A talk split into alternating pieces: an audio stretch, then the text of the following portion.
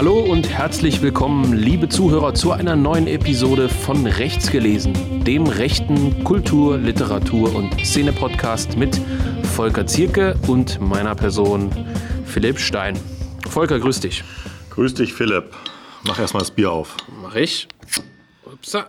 Heute haben wir nichts Besonderes. Nach dem Negroni letzte Woche gibt es heute ein Butchweiser für dich Ja. und ein Pardal, habe ich mir hier ge geschnappt. In irgendeiner Folge hatten wir über das Pardal auch schon mal gesprochen, ne? Ja, mit, mit Jonas hattest du, glaube ich, drüber gesprochen. Der Klassiker. Schön übergelaufen, herrlich. Na ja, erstmal Prost, ne? Mm. So ein Mist, alles voll getroffen. Naja, gut, liebe Leute. Ähm, es gibt heute nichts mehr zur Buchmesse, versprochen. Wir haben jetzt wie viele Episoden? Ich glaube vier oder fünf, Volker, ähm, glaube ich, zur Buchmesse gehabt. Diese, Fehler, ja. diese, diese Semi-Live-Sendung sozusagen, ich, hat auch vielen Leuten extrem gut gefallen, aber jetzt soll es auch mal gut sein. Äh, es tut sich natürlich theoretisch, äh, ich will nicht sagen täglich, immer wieder was Neues dazu, ein kleines Skandelchen, irgendwas ähm, Neues, aber es soll es jetzt erstmal gewesen sein. Wir sprechen über was anderes. Wir sprechen heute, Volker, über deinen no neuen Roman, der da heißt Ins Blaue. Ja. Warum? Wieso?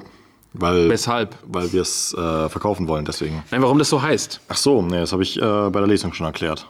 Ja, habe ich aber nicht angehört. das solltest du mal besser tun. Ja. Ähm, ja, es ist so, äh, es gibt natürlich diese Redewendung ins Blaue, etwas ins Blaue tun. Äh, es gibt ja auch ins Grüne fahren und so. Ähm, ja, aber tatsächlich eher abgeleitet von einem durchaus bekannten Neil Young-Song. Aha. Hey, hey, my, my, into the blue. Hey, hey, Mama. Rock'n'Roll will never die? Nein. So, so, doch, ja. Ja, das? Ah, guck an. Das kenne ich sogar. Ähm, okay. Hat also nichts mit Into the Blue zu tun. Was? Ist das nicht ein Film oder so? Into the Blue? Äh, wahrscheinlich. Ja, keine Ahnung. Ist auch egal. Alles klar, ins Blaue. Mm.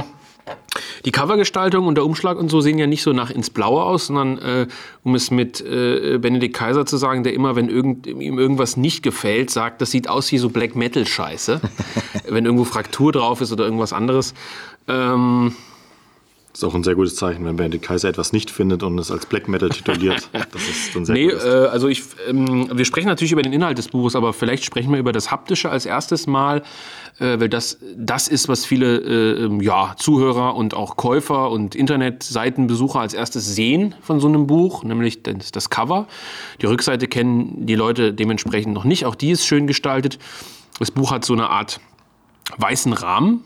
Tatsächlich ganz bewusst. Also es ist ja so, das Coverbild äh, ist eingefasst in so eine Art weißen Rahmen und auf der Rückseite ist ein Bild eingefasst in so eine Art weißen Rahmen. Das Buch ist also an den Rändern weiß äh, bedruckt und in der Mitte hat es äh, diese, tja, fast schon holzstichartige Zeichnung, die, äh, wie einige geschrieben haben, so ein bisschen an Ritter, Tod und Teufel erinnert. Also jetzt weniger vom Motiv, sondern so von diesem Stil. Ja, das bekannte Dürerstich, ne?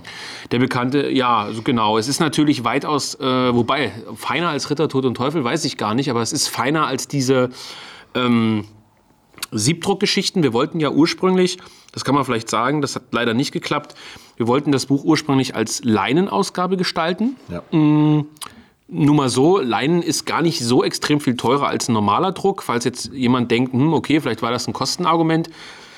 Ist tatsächlich kein so riesiger Unterschied. Ähm, das Problem ist, Leinen lässt sich prägen, aber natürlich lässt sich so ein Motiv wie das Deine nicht prägen. Das ist, ist ja Quark. Und Siebdruck, was man eben auf Leinen auch machen kann, äh, vielleicht äh, kennen einige die alten, es gibt alte, schöne Ernst-Jünger-Ausgaben beispielsweise, wo auf, ähm, auf Leinen mit Siebdruck äh, gedruckt wurde. Das, ich weiß gerade gar nicht, wie es heißt. Der Kampf um das Reich heißt das, glaube ich, so ein Sammelband, wo auch Ernst Jünger mitgeschrieben hat und so. Und Salomon, da ist so ein Adler drauf gedruckt vorne. Das ja, ist ein stimmt, unglaublich geiles Buch, also von, von der Aufmachung her. Und das ging mit dem Motiv eben auch nicht. Da hat die Druckerei gesagt, da sind viel zu viele feine Linien, da sind Grau- und Schwarztöne gemischt ähm, lässt sich mit Siebdruck nicht realisieren. Und am Ende ist es jetzt so, dass das Buch als ganz normales, könnte man sagen, Hardcover erscheint, mit einem äh, Lesebändchen drin. Das finde ich eigentlich immer ganz wichtig bei so größeren Romanen. Wir haben ja 184 Seiten jetzt am Ende. in einem sehr interessanten Format, was ich sehr schön finde für Romane. Wird man dann also sehen, wie das aussieht. Und hat insgesamt wieder eine sehr wertige, sehr, ja, wie man es eigentlich von Jung Europa, würde ich schon sagen, kennt, sehr schöne Aufmachung. Ja, das ist ja, glaube ich, auch schon beim Verlagstreffen an der einen oder anderen Stelle auch von den Besuchern angemerkt worden, dass ja auch gegen Liberalismus gleichzeitig dann enthüllt worden ist. Einfach sehr gelungen ist, einfach. Ja, lustigerweise hat auf der Buchmesse, jetzt wir doch wieder da, die Verkäufer der Rechte von gegen den Liberalismus, ähm, die Edition de Rocher, also der Verlag aus Frankreich, der, ich hatte es schon mal gesagt, so ein konservativer Mainstream-Verlag vielleicht ist, sowas, was, weiß weiß ich, wie die FAZ vielleicht mal in 60ern oder 70ern oder was auch immer, die das Cover auch extrem gut fanden, mhm. was mich sehr überrascht hat. Hat der Wolf PMS gemacht. Dein Cover hat ein anonymer Zeichner gemacht, der schon viele Sachen für uns gemacht hat. Ich glaube, man darf verraten, dass er auch das Cover für Enklave, äh, ja. äh, den Umschlag für Enklave gezeichnet hat. Es wird also gezeichnet auf, auf dem iPad, glaube ich, müsste das sein.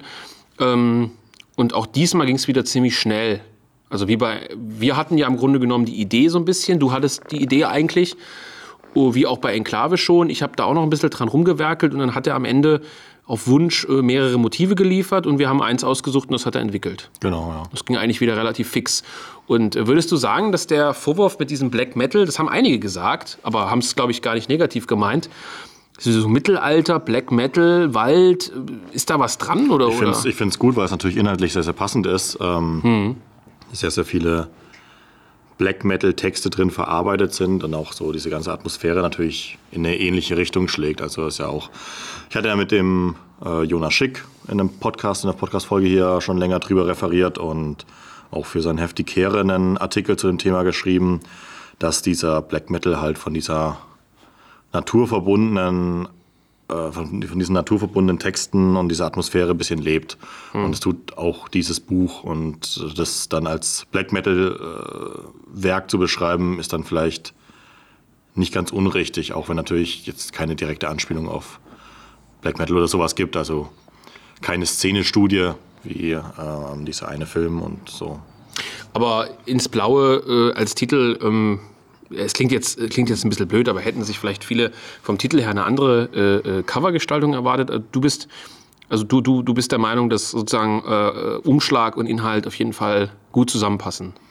Ja, ich halte es aber auch für wichtig, dass es in irgendeiner Weise miteinander korrespondiert oder auch vielleicht noch eine zusätzliche Ebene aufmacht. Also mhm. wenn man sagt, man hat jetzt ähm, wie Benedikt Kaiser keine Ahnung von Black Metal, assoziiert aber das äh, Titelbild dann automatisch mit äh, Black Metal, dann kann es, glaube ich, auf die inhaltliche Ebene im Buch dann auch noch äh, rüberschwappen. Mhm. Und das ist tatsächlich eigentlich eine, eine Kunst, sowas so zu komponieren. Das ist natürlich, weiß ich nicht, diesen Mainstream-Romanen, ähm, wollen wir über das schwarze Herz reden oder so, wo ist das Cover vielleicht nicht diese Dimension auf, aufstößt, sondern.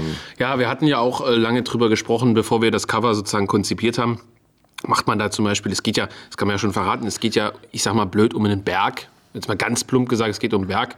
Nein, hat nichts mit Herr der Ringe zu tun, es ist kein Vulkan. Aber ähm, hätte man auch einfach einen Berg, einen Sonnenuntergang, also so, so ein ja, naturverbundenes Idyll machen können. Aber das wäre halt zu billig gewesen. Und das wäre, wenn du jetzt sagst, Mainstream-Verlag, das ist natürlich so ein bisschen der Klassiker, irgendein Krimi und dann kommt da halt so ein typisches Bild, was vielleicht auch gar nicht schlecht gezeichnet ist und auch für die Zielgruppe dieser normalen äh, Normie-Boomer-Käufer halt irgendwie passt. Ähm, aber vielleicht die Überleitung auf dem Cover zu sehen, ist ja eine, kann man glaube ich schon verraten, eine Frau. Eine weiße Frau, ja. Eine weiße Frau. Oh, das ist natürlich sehr kontrovers, aber. Ja, weiße, warum ist es keine schwarze Frau? Das ist ja, hätte man nicht gesehen in der, in der Zeichnung, ne? Wäre nicht aufgefallen. Ja, ist vielleicht so negativ oder so. Ja, ja. jedenfalls weiß nicht nur, nicht, also so blöd, so blöd klingt, nicht im Sinne der Hautfarbe eigentlich, sondern sie ist ja komplett in weiß gekleidet äh, auch. Also er hat ja so ein weißes, so ein weißes Oberteil an, irgendwie so ein Rock oder was das ist, ne, ja, glaube ich. Ja. Ich habe es jetzt gerade nicht offen. Und sie steht ja im Prinzip in so einer Art ähm, Wald, Gestrüpp fast schon. Also in einem tiefen, urwüchsigen Wald und im Hintergrund sieht man eben einen Berg. Also schon angedeutet. Ja. So, wollen wir da vielleicht zumindest, wir müssen ganz genau überlegen, was man schon verrät, um sozusagen nicht alles zu zerstören. Aber ja, aber es ist mal ganz, ganz, ganz pauschal gesprochen. Die, man sieht ja auf dem Cover auch, dass, dass das finde ich das Gute an diesem Cover, dass diese Frau eben nicht als Frau definiert ist, sondern sich so ein bisschen eher nur durch diese Umrisse dieser Wald lässt. Fast wie so ein Geist eigentlich schon. Ja, zu dieser Figur wird und sich so ein bisschen aus diesem Waldboden und diesen Blättern und so speist. Also sie könnte jetzt, sag ich mal, nicht für sich stehen, sondern ähm, definiert sich eben aus diesem Wald heraus. Und es, darum geht es ja, dieses ganze, ähm, ähm, diese Beschäftigung mit diesen Mythen des Allgäus, diese, die Mythen von den weißen Frauen, also mit einem S geschrieben, wenn ich das jetzt ähm, richtig verstehe wo natürlich auch dieser ganze Frau Holle-Mythos mit dazugehört. Das ist natürlich was, was tief in, ja, wie sagen, germanischen Mythologie, aber halt einfach in der deutschen. Ja, in, in, aber auch in der europäischen Kulturgeschichte einfach fest verankert ist. Und da gehört mhm. das natürlich dann voll mit rein. Das heißt also, es geht, wie du sagst, um den Berg, aber der wird in dieser Geschichte eben mit einer Frauenfigur assoziiert. Aber genau, also vielleicht ähm, was ein kleines Manko an unserer Verlagsankündigung und auch an der Lesung und so weiter vielleicht war, es ist alles sehr kryptisch. Ja, also ja. auch die Verlagsankündigung ist recht kryptisch. Äh, der Rundbrief war etwas weniger kryptisch, den ich rausgeschickt habe dazu, aber vielleicht trotzdem erstmal die ganz simple Story.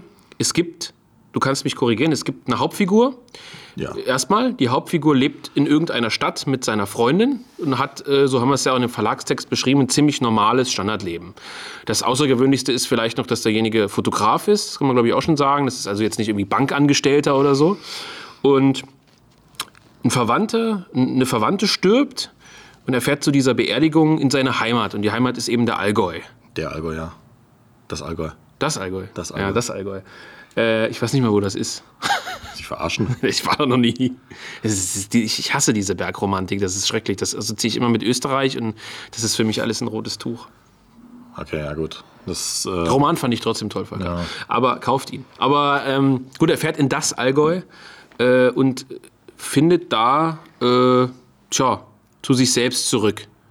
Kann man das so sagen? Ja, nicht, nicht zu sich selbst, weil er ist ja natürlich der Normie-Boomer, der, der ist. Also ähm, auch wenn man das jetzt natürlich auf so ein Nietzscheanisches Niveau äh, heben kann, werde der du bist und so ein Scheiß. Aber ähm, er, er, entdeckt, sage ich mal, eine Facette an sich und das könnte man jetzt natürlich mit so Blut- und Bodenideologie verbinden. Eine mhm. Facette an sich, die er vorher nicht gekannt hatte, die nämlich mit seiner Verwandtschaft und dem Ort, wo seine Verwandtschaft aufgewachsen ist, äh, zu tun hat, nämlich dem Allgäu und der erwähnten Sagenwelt und seinem Großonkel, technisch gesehen der Großvater, der ähm, sich auch schon mit dieser Mythenwelt äh, zu einer anderen Zeit, äh, nämlich zwischen 1933 und 1945, mit dieser Sagenwelt auseinandergesetzt hat. Und das er, er erforscht das so langsam und erforscht nicht nur die eigene Familiengeschichte, sondern eben auch die umliegende Bergwelt. So. Ist das erste Buch übrigens im Jung Europa Verlag, wo Heinrich Himmler drin vorkommt. Ja, schade, ne? ja, also mh, mm, das ist eine interessante Sache. Also ähm, es wird ja erwähnt, auch im Verlagstext, dass es eine Nazi-Ordensburg gibt. Ja. Ähm, es spielt im Allgäu. Ähm, warum? Wo es diese Nazi-Ordensburg auch gibt. Ja, ich wollte gerade sagen, wa warum spielt es denn im Allgäu? Ist das für dich, also jetzt kommen wir schon gleich auf so, so einen unangenehmen Punkt, den wir ja auch bei Kracht wirklich ausgiebig zu seinem letzten Buch äh, diskutiert hatten, diesem äh, Faserland oder vermeintlichen Faserland-Nachfolger. Ähm, was verbindet dich denn mit, mit dieser Geschichte überhaupt? Ja, da ist, ja überhaupt nichts erfunden erstmal, sondern es ist ja tatsächlich eigentlich alles äh, tatsächlich so, ähm, ja, also hat alles so einen, tatsächlich einen Wirklichkeitsbezug. Das heißt, das Allgäu habe ich natürlich ausgewählt, weil ich selber aus dem Unterallgäu äh, komme, natürlich das auch naheliegend ist. Es gibt natürlich, wie du so richtig sagst, äh, einen großen Teil der Alpen, die in Österreich liegen und in der Schweiz und sonst wo. Ähm, aber ich habe das Allgäu ausgewählt, weil ich da selber oft unterwegs bin. Ich kenne auch das Tal ziemlich gut, das immer beschrieben wird. Ich das Ostrachtal ist das, ne? Ja, ja. genau. Das äh, würde ich sagen, bin ich relativ oft. Äh, dieses Jahr allein zweimal, was jetzt nicht so viel ist, aber dann. Ja, gut, auf die Entfernung gesehen von Dresden ist es Ja, ähm, kenne den Dialekt ganz gut, kenne die Sagen ganz gut. Habe ich natürlich auch noch ein bisschen ein, eingelesen, äh, was das betrifft. Und ähm, ja, die, die, das hat natürlich zusammengepasst, dass halt gerade in Sonthofen dann auch tatsächlich diese Ordensburg aus dem Dritten Reich eben existiert, bis heute noch steht, von der Bundeswehr genutzt wird. Ähm, und ich war da auch mal drinnen beim Tag der offenen Tür, deswegen kenne ich das Ding auch von innen. Und das hat sich dann irgendwie zusammengefügt, dass ich dann darüber schreiben wollte. Sprich, ähm, die Orte, die vorkommen, gibt es alle? Bis auf den Berg, die weiße Frau, der ist erfunden. Okay, aber die anderen Berge gibt es schon. Das heißt, du hast ähm, im Grunde genommen, und da sind wir eigentlich fast schon wieder bei Kracht, Ja.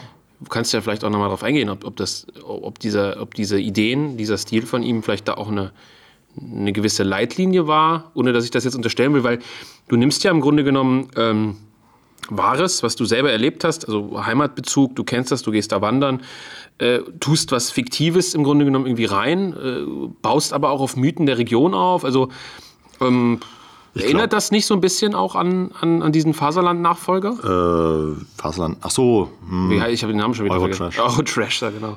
Ähm, also ich glaube, dass im Prinzip jeder Autor das macht. Also m, du kannst ja nicht in, in ja, haha, ins Blaue äh, Sachen schreiben, sondern du brauchst immer einen Hintergrund, Ja. um über die Sachen schreiben zu können.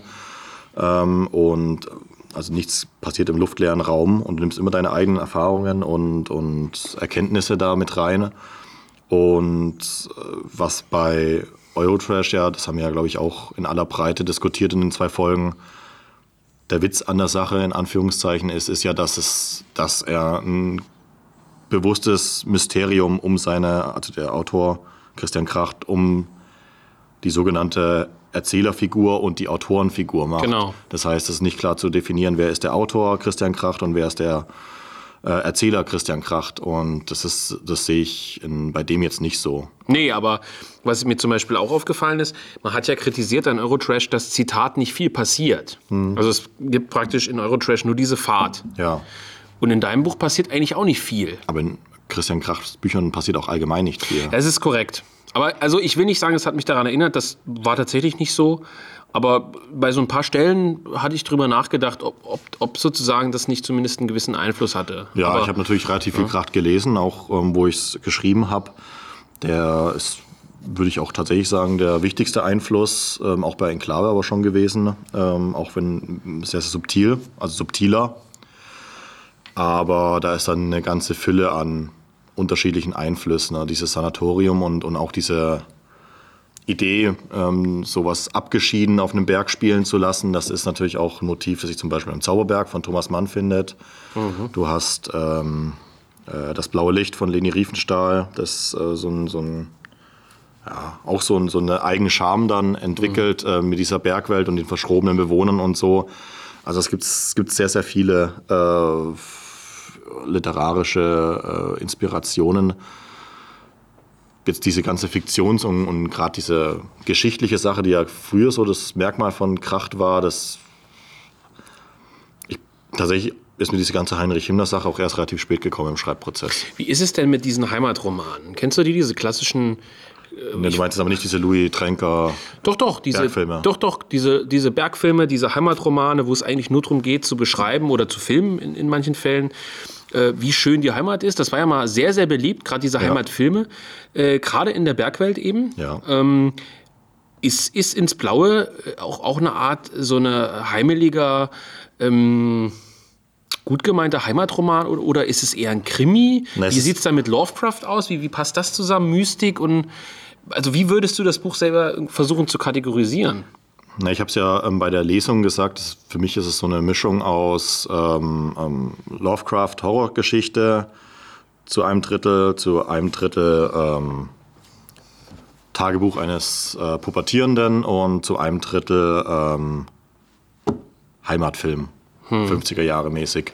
Ein Krimi- Krimi-Element siehst du nicht? Also so. Ja, es wird ja in der Hinsicht nicht wirklich was aufgeklärt. Ja, Also so ein Fall. Aber du hast mehrere Kriminalfälle. Du hast auch zwei Ja. Polizisten, die vorkommen. ja. Ähm, Finde ich auch eine schöne, ist eine meiner Lieblingsstellen, wo die Polizisten äh, in der Wohnung sind. So ein bisschen, da nimmt es ein bisschen auch an Fahrt auf und so. Wirklich, ja.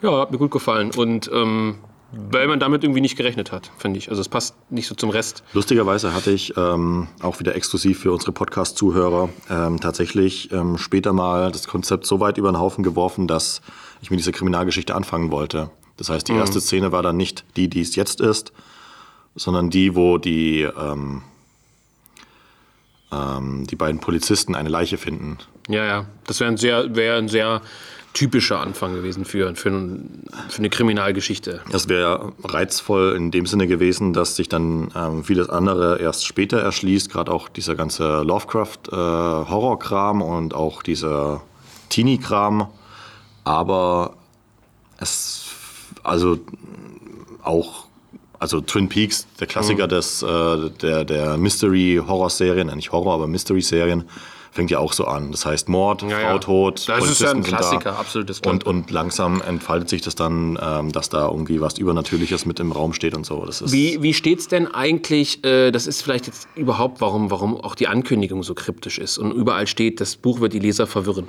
Vielleicht können wir da zumindest teilweise drauf eingehen. Lektoriert hat das Buch ja der gute Nils Wegner, äh, der also seine Heidenarbeit damit hatte, nicht weil du so viele Fehler machst oder irgendwas, sondern weil wir in dem Buch ja, ich weiß nicht, inwieweit wir darauf eingehen wollen, verschiedene sehr viele verschiedene Erzählperspektiven haben.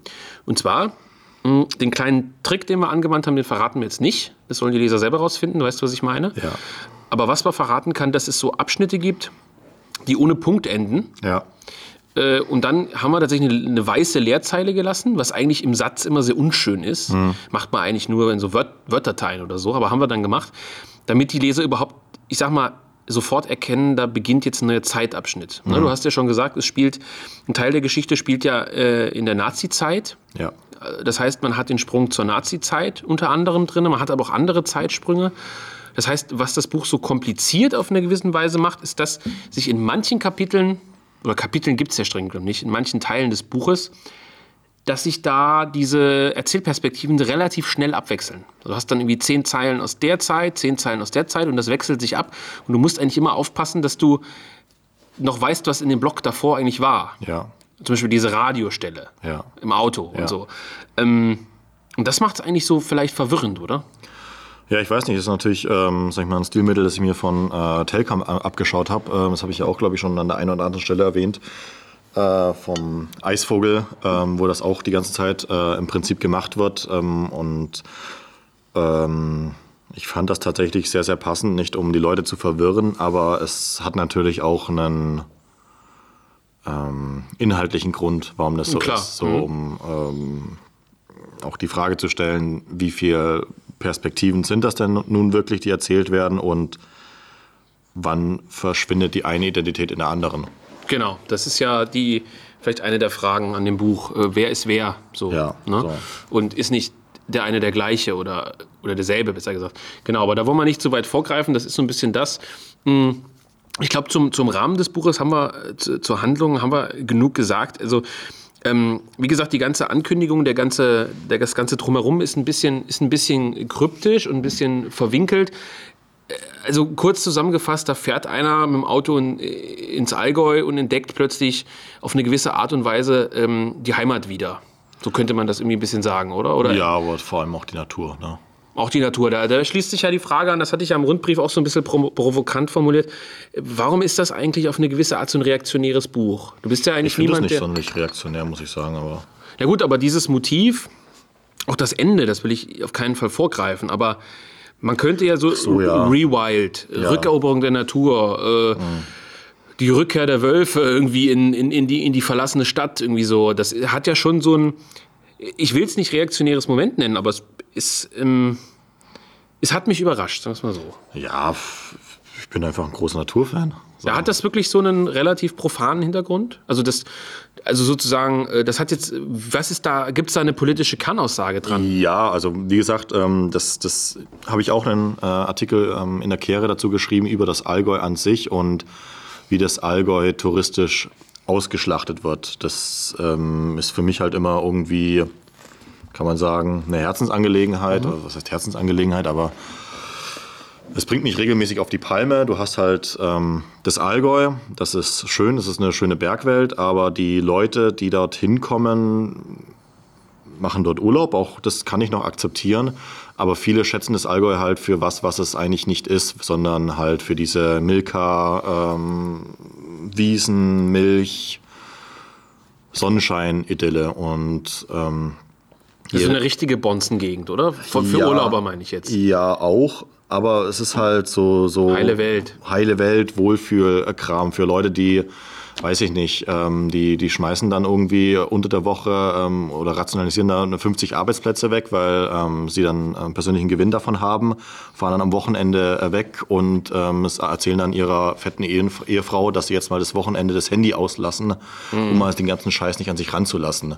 So, und dann hängen die halt da rum, saufen Weißbier und labern Scheiße. Und ähm, das ist so.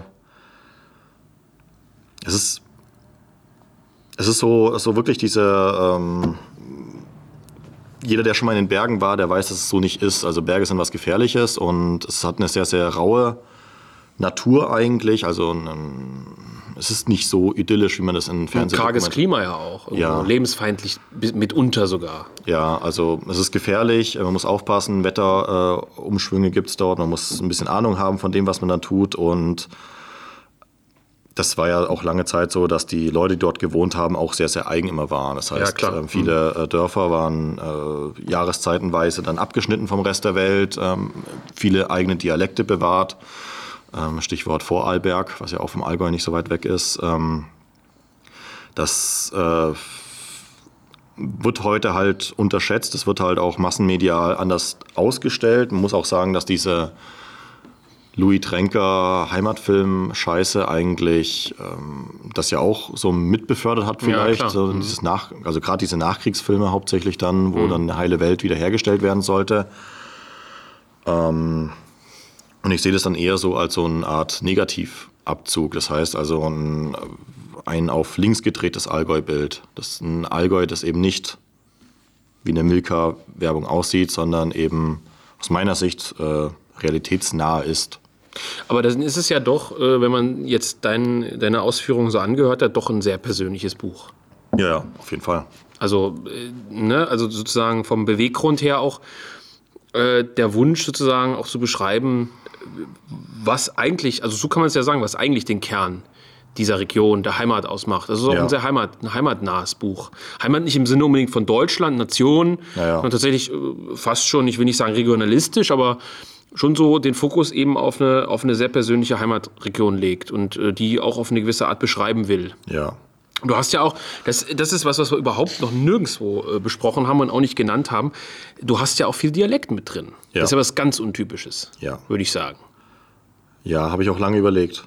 Ja, ich weiß noch, dass du mir eigentlich, du hattest ja noch ein anderes Manuskript eingereicht, das ist vielleicht mal ein Thema für eine andere Folge, äh, was auch noch nicht so weit fortgeschritten war. Und du warst ja bei dem ins Blaue am Anfang eher so ein bisschen skeptisch. Ich glaube auch ja. wegen dieser Dialektgeschichte. Ne? Ähm, ja, nicht nur, aber ähm, es ist natürlich sehr, sehr schwierig, als da ich jemand bin, der eigentlich kein Dialekt spricht, das ähm, dann so selbstbewusst zu verwenden einerseits. Andererseits äh, muss man natürlich sagen, ich komme jetzt aus dem Unter Unterallgäu, wo man natürlich naturgemäß einen anderen Dialekt spricht als im äh, äh, Ostrachtal. Und das muss man natürlich dann anerkennen, dass das, äh, das ist natürlich auch Quatsch, weil natürlich, ähm, wenn man Dialekt schreibt, dann sieht das halt immer so aus wie Kraut und Rüben. Also es ja, ist sehr, sehr schwierig, sich das im Kopf vorzustellen. Ich will gar nicht wissen, was jemand aus Niedersachsen jetzt dazu sagt, zu den ganzen Dialogen. Aber für mich war das dann auch irgendwie... Ähm, logisch, dass äh, da eben dann Dialekt gesprochen werden muss. Ist, glaube ich, eine wichtige Sache, dass man Dialekt sprich, spricht, wenn man es denn kann. Na gut, ist ja auch ein großer Teil der Heimat. Ne? Also mhm. die Sprache ist ja nun, ich bin ja da aus der Region von Kassel. Äh, wenn du dir anschaust, was ist da in, der, in Nordhessen, da konnte ein Dorf das andere nicht verstehen. Ist ja. natürlich alles weg. Also nahezu alles weg. Selbst bei den 60-Jährigen äh, eigentlich kaum noch vorhanden.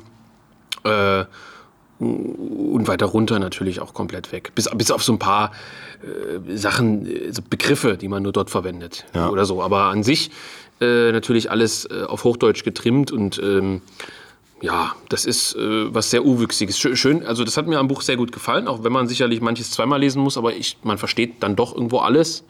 Ja, ich glaube aber auch, dass ähm, die Dialoge da nicht das ähm, der Hauptkern sind. Also es geht ja nicht darum, was in den Dialogen gesagt wird, weil das viel auch nur Unsinn ist, ähm, sondern eher darum, dass es dann halt in der Form präsentiert wird. Also eher atmosphärisch. Genau. Wie Schwäbisch eigentlich auch ist. Das heißt, der Inhalt ist ja meistens bei den meisten Schwaben nicht sonderlich wichtig. Das stimmt, es geht immer nur um Geld und Häuser. Ja, ja und um Mauldeschle. Mauldeschle. Ja. Kann man aber sehr gut essen, vor allem als Student. Das stimmt, ja. Ist ja die Frage, ob man die anbrät oder im Topf äh, kocht. ist beides gleich geil.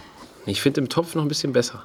muss ich sagen. Aber gut, das ist ein anderes Thema. Ähm, natürlich nur die, was, die von Burger kauft man immer, wenn man äh, im Supermarkt kauft, würde ich sagen. Ja, weiß ich gar nicht, von welcher Marke die sind. Im, in Sachsen gibt es immer nur, eher nur eine, glaube ich. Ja? Ach Quatsch, es gibt doch verschiedene Läden. So, gut, in Norddeutschland immer nur ins Netto selber, gehst. aber Ja, gut. Ähm, ja, also das so ein bisschen zum, zum Inhalt. Zum Stil könnte man vielleicht noch sagen, ähm, tja, wie würde man das beschreiben? Ich bin kein Germanist, das ist für mich immer schwierig, aber du hast viele Also interessante Satzkonstruktionen drin. Es ist auf jeden Fall ähm, dialogärmer, trotzdem, was wir gerade eben gesagt haben, also trotz der ähm, Dialektsprache teilweise, ähm, äh, mich dann teilweise rausgenommen und die Dialoge eingestampft, weil es nicht aufgeregt hat. Und ähm, die Dialoge sind nicht mehr Anführungszeichen. Um nochmal diesen. Das ist, äh, genau, das ist auch ein Knaller. Also das ist natürlich was, was die Leute auch massiv verwirren könnte, wobei eigentlich merkt, versteht man es schon. Aber du hast recht, es ist nichts in Anführungszeichen in Dialogen. Das heißt, da kommt einfach, als wäre das Teil des, äh, Na, so wie die, wie die Erzählerpositionen miteinander verschwimmen, verschwimmen halt natürlich auch, wer was sagt. Man muss dann halt der Leser selbst auf, aufdröseln. Ich würde nicht sagen, dass, also wie wir angekündigt haben, dass die Leser verwirrt, aber da muss halt, sag ich mal, der Leser enorm viel Eigenleistung zeigen. Also es ist literarisch gesehen, unabhängig des politischen Gehalts, ein sehr interessantes Buch.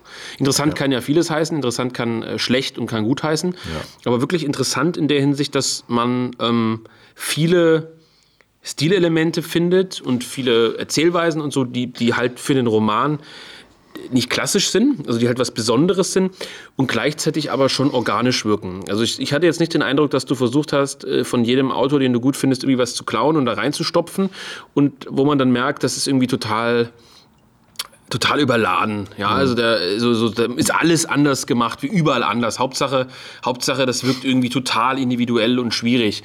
Den Eindruck hatte ich nicht äh, tatsächlich, aber es gibt halt, wie gesagt, diese fehlenden Anführungszeichen bei Dialogen, dieses Ende äh, von diesen Erzählblöcken ohne Punkt, also das einfach so endet, ein paar andere Feinheiten, die ich noch nicht verraten will. Das ist schon ähm, literarisch gesehen ein interessanter Roman. Vor allem der Begriff Roman ist passend. Es handelt sich eben nicht mehr um eine kleine, kurze Novelle, sondern es handelt sich schon um einen nicht super langen, aber schon ausgewachsenen ersten Roman. Vor allem auch dein zweites Buch. Ja, Novelle bleibt auch ein Buch. Ähm, ja, das ist, glaube ich, vom, ich will es gar nicht Druck nennen, aber vom Anspruch ist es schon eines der schwierigsten Geschichten. So wie zweites Album, irgendwie so nachlegen. Ja, wir hatten ja darüber das letzte Mal gesprochen, Ja. ob denn jetzt tatsächlich das zweite Slipknot-Album das Beste ist. Aber ähm, wird man vielleicht auch eher im Nachgang irgendwann mal feststellen, ja. Also Vielleicht- den Verkaufszahlen jetzt, aber Ja, also äh, vielleicht, äh, ich, also ich bin gespannt, wie es aufgenommen wird. Dein Enklave wurde ja von Jürgen Elsässer gelobt, von Götz Kubitschek gelobt, äh, von, von vielen sehr positiv aufgenommen. Kubitschek hat es ja auch in seinen Weihnachtsempfehlungen äh, auf sezession.de gehabt. Wir haben das in der ersten Auflage ja komplett verkauft, die zweite ist nachgedruckt, auch die wird nachgefragt. Im Antaios Verlag ist es gut gelaufen. Also der erste, das erste Buch war halt da kommt halt einer, von dem kennt man ein paar Sachtexte und der liefert sowas ab und das hat halt einen gewissen Überraschungseffekt. Ja. Also ich meine, ähm, und jetzt weiß man halt, okay, der Mann kann schreiben, das hat man schon gesehen, der kann eine Geschichte erzählen, das waren ja, glaube ich, auch die Worte von Kubitschek. ja, und äh, jetzt kommt da was Zweites. Und jetzt werden die Leute natürlich schon anders rangehen. Die werden sagen, gut, man weiß, der kann schreiben. Ist jetzt nicht mehr so der Erstling, sondern äh, ja, und ich fand es erstmal sehr, sehr schön, muss ich sagen, dass es nicht einfach das, das Gleiche wieder war. Ja. Manche Autoren können halt wirklich nur das Gleiche schreiben. Das war mir aber auch wichtig. Ja. Und ähm, wobei ja das Ende wieder auf einem Berg, wieder mit sowas Mystischem, das erinnert einen ja schon fast wieder an Apocalypse Now. So, so. Ähm, nee, also ich, ich finde es ein rundes, gelungenes Buch. Ich habe mich auch sehr gefreut, als es eingereicht war und vor allem, als wir auch die ganzen Feinheiten, vielleicht zum Abschluss, ähm, überhaupt vom Entstehungsprozess, was wird denn da noch so geschliffen? Also ich meine, äh, ich kenne ja das Manuskript, ich weiß, wie es ist, aber überhaupt im Entstehungsprozess, du, du schreibst ja so, dass du teilweise sagst, du könntest auch, äh, ich glaube bei Enklave hast du es auch gemacht, Figuren ganz rausschmeißt oder sagst, ich stelle ein Kapitel, was irgendwie äh, bei drei Viertel kommt, nach vorne. Äh, wie, wie, wie, wie eindringlich hast du das noch überarbeitet, das Buch? Oder wie lange hast du überhaupt dran gearbeitet auch? Ähm, es war ein anderer Schreibprozess. Ich habe es ja auch, ähm, das weißt du ja auch, ähm, monatelang liegen gehabt und nichts dran verändert und an anderen Sachen geschrieben. Oder ich hatte ja auch sonst unheimlich viel zu tun, äh, 1% Arbeit und so. Ähm, das ähm, das erste Drittel ist relativ schnell runtergeschrieben gewesen. Das war dieser ganze Anlauf, er fährt zurück ins Allgäu, ähm, bla bla bla Kram. Äh, dann ist es, glaube ich, relativ lang liegen geblieben, sicher ein, zwei Monate und ich wusste nicht, was ich damit anstellen soll. Dann ist mir irgendwann, ähm, das war, glaube ich, im April diesen Jahres, ähm, hatte ich an zwei oder drei Tagen diese ganze Frauenkiste runtergeschrieben, wo er diese alte trifft und fickt. Und ja, was? Nix, alles gut. Die Leute sollen es ja kaufen. Ja. Nein, es ist kein Erotikroman. Bitte positiv bewerten bei antaios.de. Das, ähm, das ging relativ schnell runter, aber macht ja auch, glaube ich, mindestens ähm, noch ein zweites Drittel davon aus.